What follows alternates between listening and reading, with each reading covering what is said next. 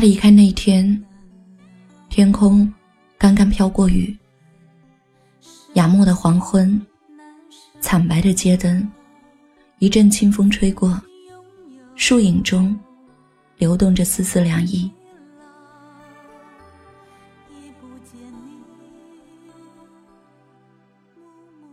没有送别，也没有亲友的陪伴，他一个人拖着大大的行李箱，在沉寂的街上踽踽独行，竟像一只。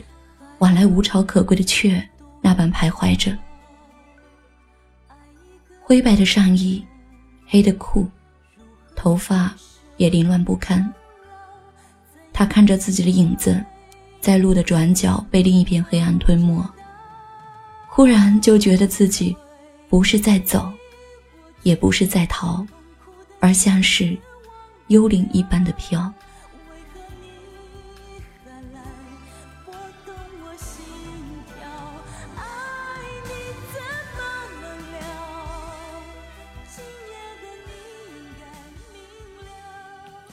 人影在鹿角的黑暗中消失，他的声音却还在今日街头的空气里残留着。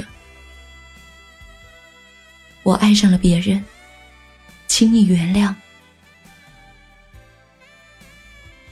他本能的想去挽留他，而从他口中吐出的话，却是那样的决绝。他沉默了。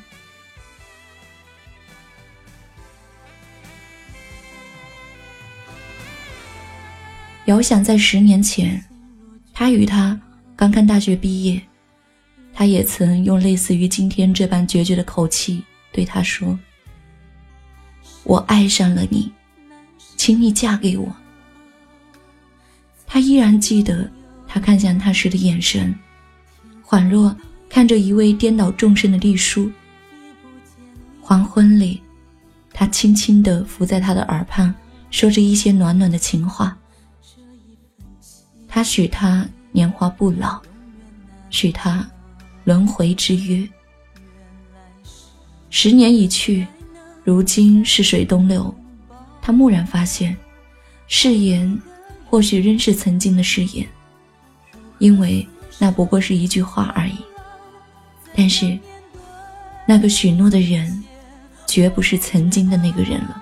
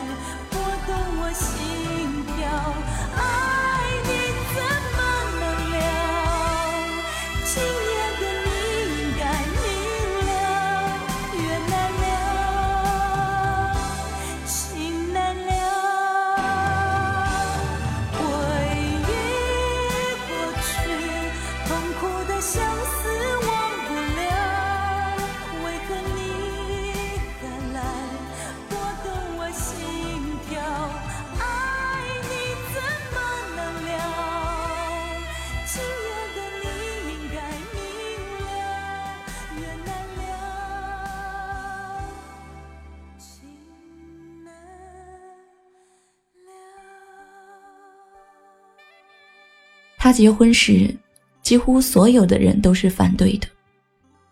他是家中的长子，黑壮敦实，生于农家，长在农家。毕业后就进了一家普通的食品厂工作，拿着不多的薪水。等到两个人结婚的时候，他就连买房的首付都交不起。他的父母以断绝关系恐吓不成，索性就由他去了。她真的愿意嫁给他，因为他是真心实意的对她好。他跟他一样，漂泊在这一座大城市里，为了能省下几百块的租金，他愿意跟他居住在一间不足二十平米的地下室里。不管是洗衣做饭、擦地刷马桶，他从不让他碰，只要是他喜欢的东西。再贵，他也舍得买。他跟他吵架，他从不跟他计较，只会嘿嘿一笑。他一直以为，他会这样疼爱他一辈子。在这个世界上，除了这个夜夜躺在他枕边的人，他还能相信谁呢？他就这样在他的疼爱和呵护里，无比幸福的走过了十年。十年的相濡以沫，让这对租住在地下室里、不被外界看好的夫妻，顺利的度过了七年之痒，成了北漂幸福婚姻的典范。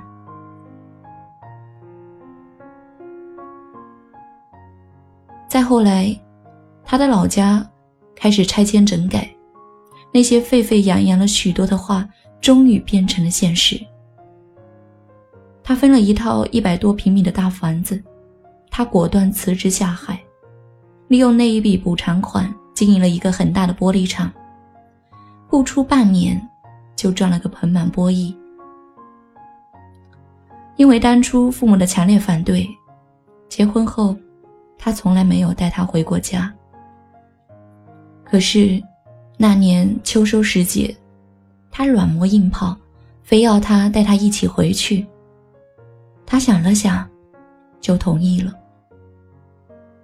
就像所有的大老板那样，他专门雇了两个司机，驾着自己的豪车就驶进了他昔日的小村庄。一进村，他就呆了，眼前男女老少，挤挤挨挨，百十号人。把小小的乡村公路围得水泄不通。他笑着打开车门，把一个个鼓鼓的红包分发给前来迎接的邻里乡亲们，就像一个衣锦还乡的英雄。他分明看见，立在田里收庄稼的父母把头埋得低低的，甚至连看都没有看自己女婿一眼。那时。他对他的感觉忽然就变了。他不解地问道：“这是怎么回事？”他轻描淡写的回答：“我安排的，用不了几万块就能将他们一一打发了。”一进家门，他的表现就更加的让他生气了。当着父母的面，他不让司机饮用家里的自来水，弄得大家。都尴尬不已。他嫌家里的碗筷不卫生，在父母的眼皮子底下就吃起了自带的干粮。第一次，他跟他吵架了，吵得很凶。母亲痴痴地看着他隆起的小腹，在一旁心疼的直抹眼泪。在父母的极力劝说下，他跟他一起回到了那一个。空空荡荡的大房子里，只一进门，他就忍不住冲着他大吼起来。跟往常一样，他嘿嘿一笑，却从此彻夜不归。他的枕边忽然就空了，他整个人都崩溃了。他忽然很怀念那些租住在地下室的日子。琐碎而又平常，柴米油盐的烟火生活，全然没有今时今日的触目惊心。心抽搐着疼，她颤抖着手拨通了婆婆家的电话，却迎来了婆婆不分青红皂白的谩骂。她嘲讽道：“亏你还是一个读过书的人，难道你不知道一个妻子的本分吗？”你吃我儿子的，喝我儿子的，睡我儿子的，你还有什么不满意的？他默默的挂断了电话，颤抖着双唇，难过的一句话也讲不出来。他的爱，于他而言，再也没有任何吸引力，而他的无情，于他，一点一滴。都在心中。他终于懂得，做一个全职太太是一件相当有风险的事情，而远嫁已然让她失去了太多太多。她多想给远在家乡的母亲打一个电话，可是她不敢，她怯了，她怕自己一不小心就哭出声来。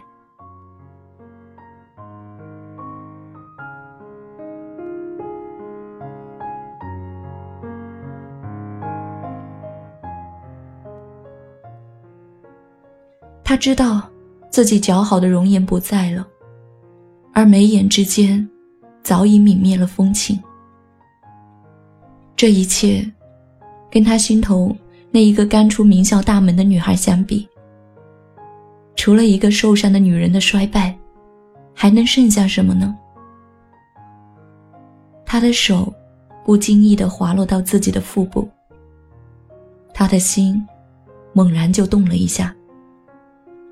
就当他以为自己失去了全世界的时候，就当他打算用一瓶安眠药结束自己生命的时候，他忽然就感知到了腹中的他，一个新的生命。于是，他倔强地抬起头来，把一瓶子药丸全部倒进了马桶，手指轻轻一按，就冲掉了所有的恐惧和不安。这条路，他已然知道了该怎么走。那就是带着一颗永不言弃的决心和爱心，好好的活下去，永远不放弃自己和来得及的明天。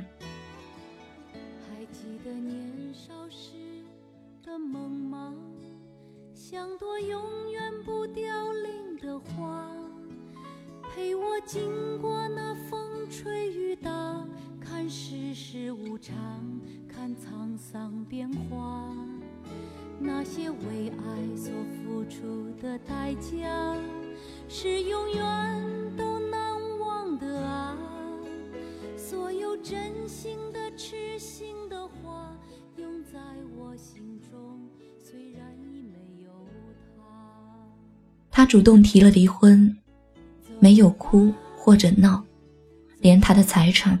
他也没有张口去要，他大吃一惊。他本以为他会跟他对簿公堂，至少他会刮去他一半的财产。于是，他早就打好了自己的小算盘，悄悄地转移财产，开分店，进原料，占用一切可以占用的资金。但这一切，在他面前竟然显得如此的不堪。最后，他说：“还是我走吧。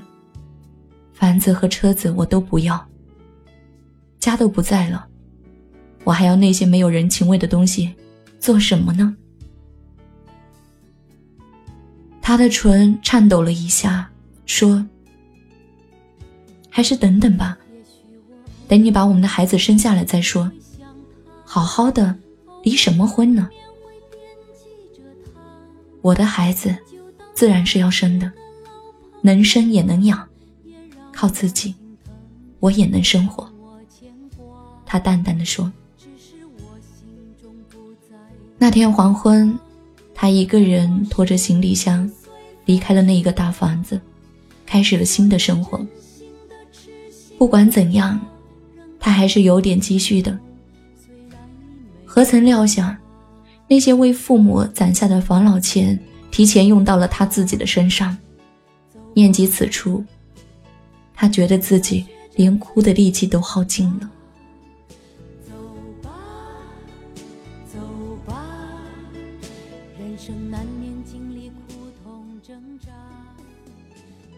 离了婚的他，开起了一家鲜花店，还雇了两个员工同他一起来打理生意。他依旧按时去医院做检查、散步、晒太阳，偶尔说起他和他的故事，蜻蜓点水般的一语带过。他知道，那些海誓山盟的纯情年代已经过去了，从此，就是他和孩子一起相依为命。他的运气的确很好，生意做得风生水起，花店。也开了好几家，生活过得有滋有味。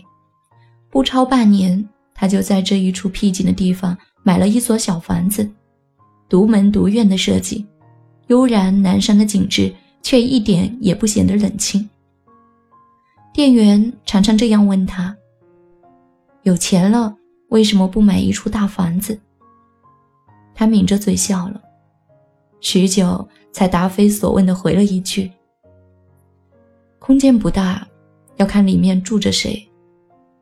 其实，如果我们的要求不高，十几平米也是豪宅。”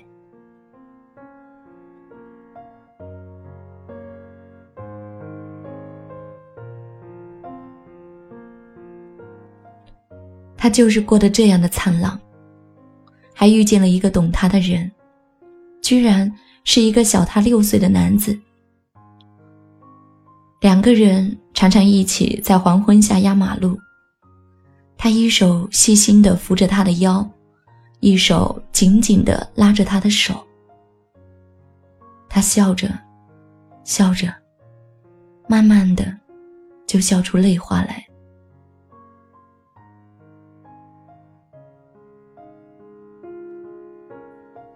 分娩那天，他也去了。只是看着徘徊在病房门口的那一个心急如焚的男子，他的心里犹如打翻了五味瓶，总觉得特别不是滋味。他以为他说的都是气话，他只是没想到，他竟真的离开了他，而且是净身出户。看到他。又有了新的爱情，他不是应该祝福一下吗？不，不是这样的。他过得很好，或许是因为他运气太好了，他竟然羡慕起他来。慢慢的，一股嫉妒之意从心底油然而生。隐忍了许久，他还是忍不住找上门去。在一个残阳如血的黄昏，他怀着一颗忐忑不安的心，按响了他家的门铃。来开门的人并不是他，而那个男子还是礼貌的把他请了进去，然后识趣的躲进了书房。你还好吗？他问。很好，他淡淡的回答。依旧是表情漠然的窝在沙发里，像从前那样，时不时的瞥一眼杂志上的菜谱。只是，菜谱里再也看不到他熟悉的影子。我，想看看孩子。他小声说。他的唇颤抖了一下，顿了顿，说：“好。”那个细微的瞬间，他捕捉到了。他的唇颤抖了一下。从我们的孩子，到我的孩子，他用了不到十个月，他却要为此搭上后半生的思念和愧疚。而他们爱情的结晶，此时此刻，正躺着婴儿床里，冲着他们咿呀的笑着，埋下头。他和他都忍不住将孩子嫩嫩的小手握在掌心，轻轻的摩挲。片刻，他感觉到他的手背划过几滴清凉，没有发出任何的声响。他还是知道，他哭了。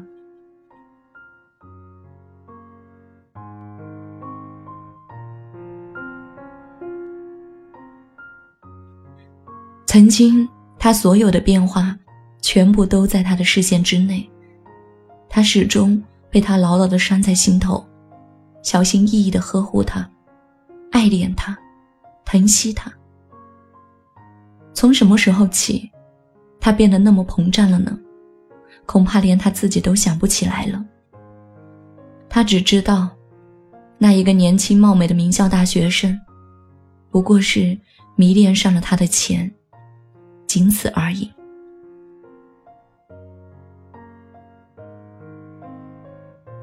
他离开了，没有回头，而身后的那一扇门，砰的一声就紧紧的合上了。他终于明白，对于一个犯了错误的人来说，善良才是一种令其悔过自新的拯救。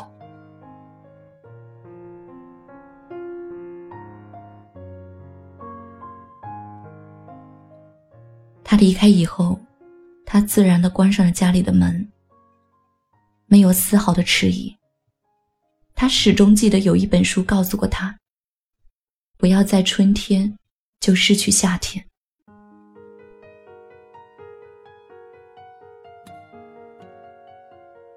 时光渐远，人海中，他还会遇到许多人，经历很多事，而往日的梦幻。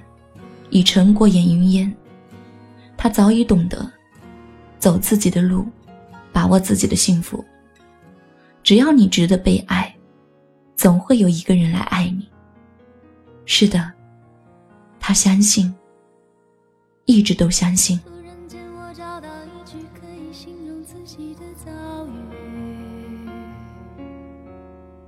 能够不去伤害彼此。却又足够作为解释，那是在想尽各种方式，明知没有办法的事，爱是真的如此。我们已不用依赖，仅仅需要对方的日子。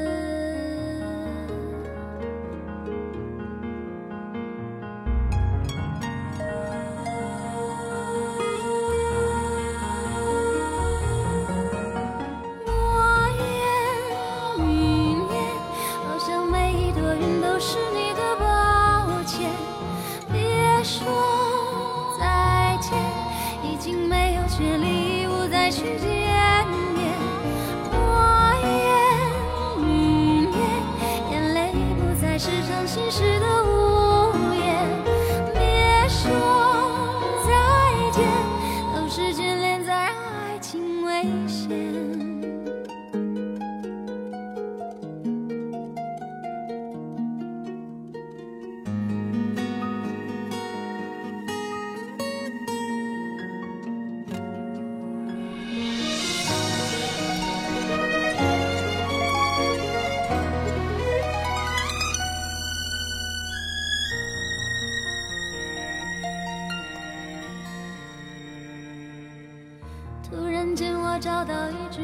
形容自己的遭遇，能够不去伤害彼此，也有足够作为解释。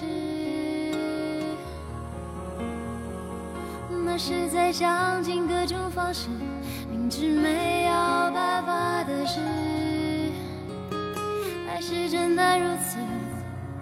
我们已不用依赖，仅仅需要对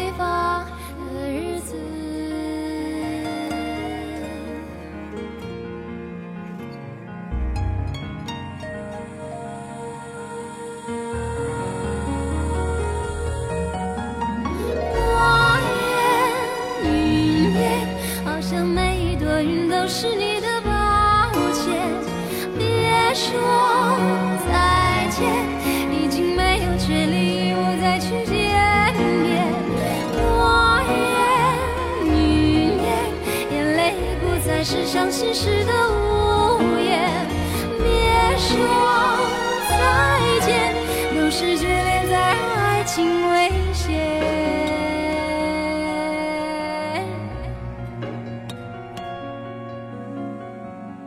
那是在想尽各种方式，明知没有办法的事，还是真的如此。需要对。